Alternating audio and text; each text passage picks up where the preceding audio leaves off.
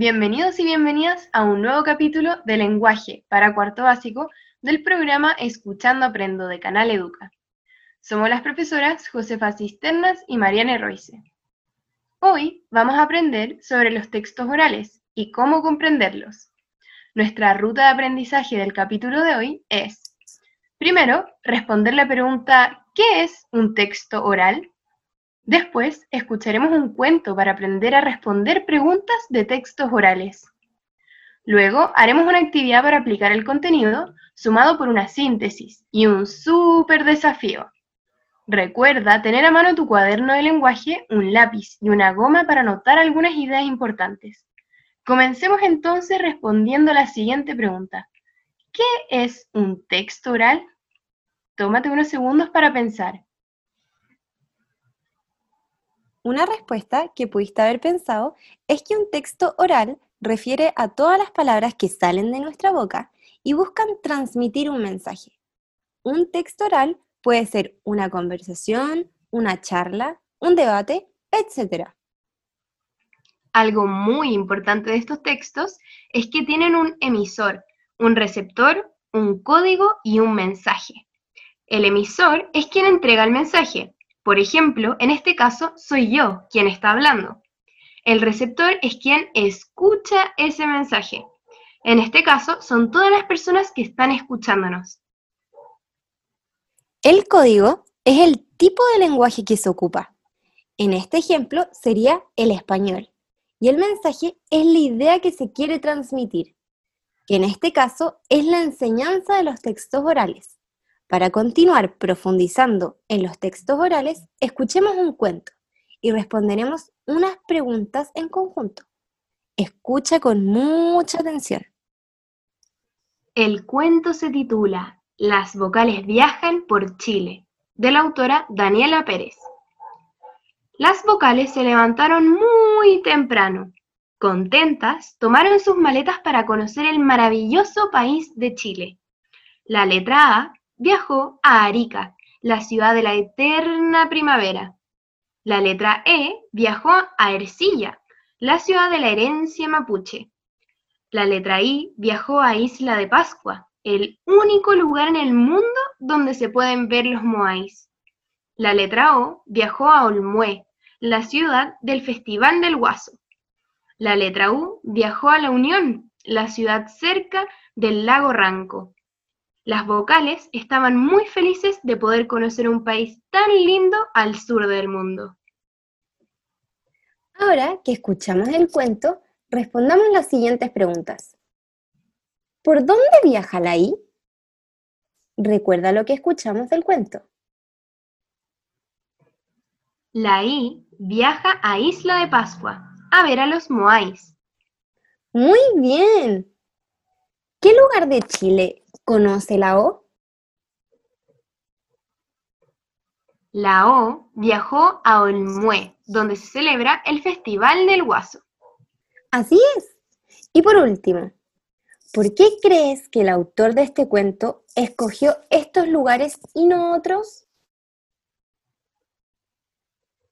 Porque el nombre de cada lugar empezaba con la misma letra de la letra que viajó a ese lugar.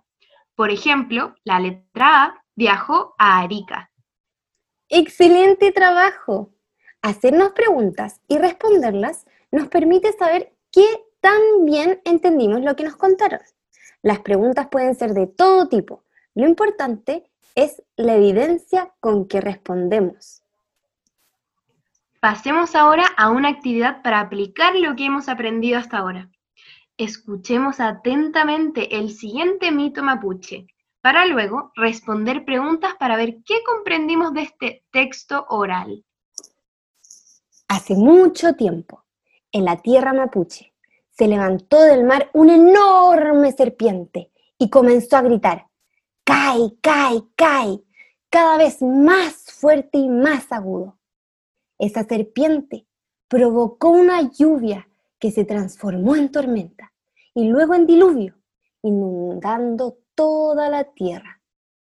Para salvarse, los mapuche subieron a la punta de los cerros cuando no podían subir más oyeron una voz que venía del fondo de la tierra y decía, tren, tren, tren. Era la serpiente divina que venía a auxiliarlos. Así comenzó una batalla entre Kaikai y Tren Tren.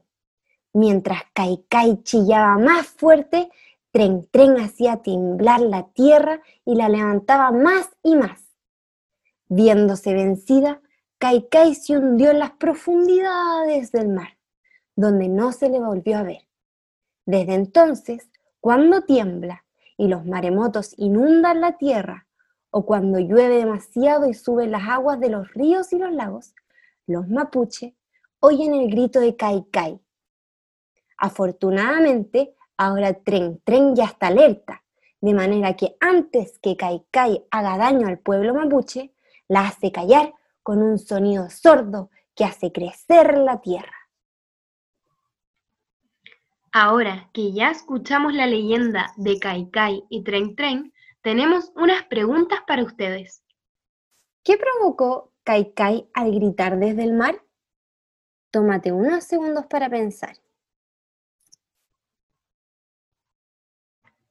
Si pensaste en lluvia e inundaciones que hacían que la tierra quedara bajo el agua o algo parecido, estás en lo correcto.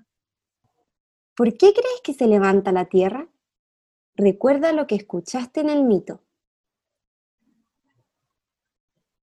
Si pensaste algo parecido a que Tren Tren quiso proteger a los hombres y mujeres de los diluvios causados por Kaikai, debo decirte que estás entendiendo muy bien este texto oral. Siguiente pregunta. ¿Dónde reside cada serpiente? La respuesta correcta era Kaikai vive en el mar y Tren Tren en la tierra. Y por último, ¿qué se transforma cuando se levanta la tierra? De acuerdo al mito, se forman las montañas en los Andes y la cordillera de la costa. Ahora que ya tenemos toda esta información, te tengo una última pregunta desafiante. ¿Por qué crees que esto es un mito mapuche? El texto oral que escuchamos corresponde a un mito porque nos narra una historia acerca de la creación de los tsunamis y terremotos a través de personajes que no son reales, en este caso de serpientes con grandes poderes. Has hecho un excelente trabajo. Siguiendo con nuestra ruta de aprendizaje, haremos una pequeña síntesis para recordar lo aprendido. Hoy aprendimos sobre los textos orales, los cuales ocupamos constantemente, ya que solemos comunicarnos en nuestro día a día con ellos. Recuerda que siempre que hablamos estamos creando un texto oral. Un dato curioso. ¿Sabías que los textos orales existen desde mucho antes que se formara la imprenta? Es decir, la escritura.